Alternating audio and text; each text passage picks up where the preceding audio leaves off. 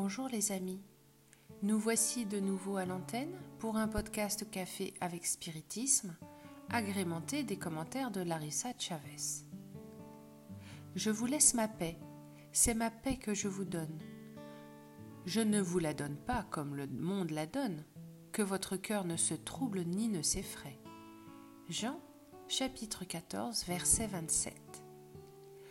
Au milieu du tourbillon du monde extérieur, comment va votre univers intérieur? Êtes-vous en paix? Quelle paix? La paix énoncée par Maître Jésus ou celle proposée par le monde?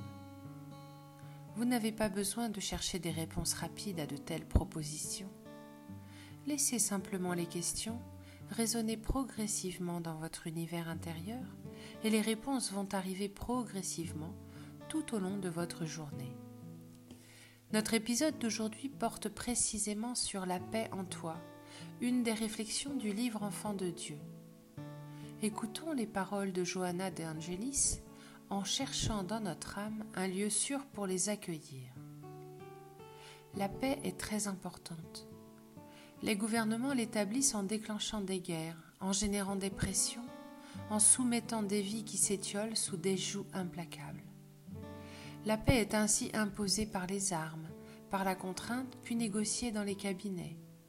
Elle vient de l'extérieur. Elle afflige parce qu'elle n'est qu'apparente. Cela la rend légale, mais elle n'est pas toujours morale. Elle a l'apparence des eaux marécageuses, calme en surface, miasmatique et mortelle dans la partie immergée. Ainsi se présente la paix du monde, éphémère, trompeuse.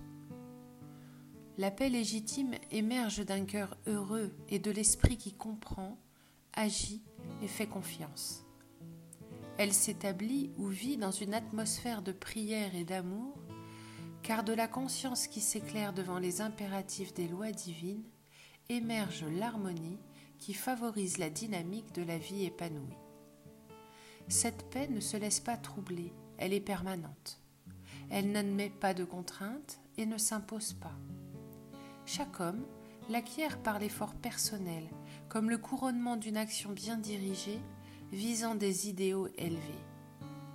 Il ne suffit pas, cependant, de programmer et de parler de la paix, mais en la visualisant, pense en paix et agit pacifiquement en l'extériorisant de telle sorte qu'elle s'installe où que tu sois et avec qui tu te trouves.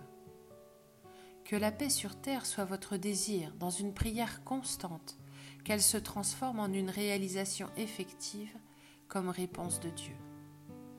En priant pour la paix, ce sentiment t'envahit et l'amour qui émane de Dieu annule tout conflit qui te domine momentanément.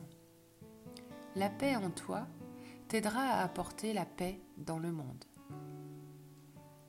Qu'en ce moment où vous m'écoutez, vous puissiez activer la vibration de paix dans votre cœur et vous connecter avec des milliers d'autres êtres dans les deux plans de la vie qui vibrent dans la même syntonie, connectés par la radio universelle de la paix.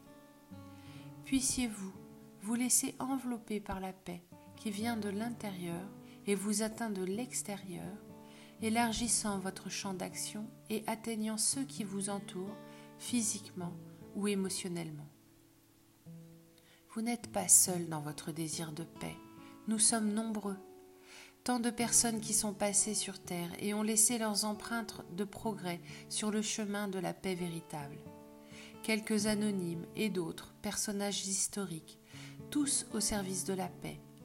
Paix d'égalité, paix de, fraternité, paix sociale, paix de justice, paix durable.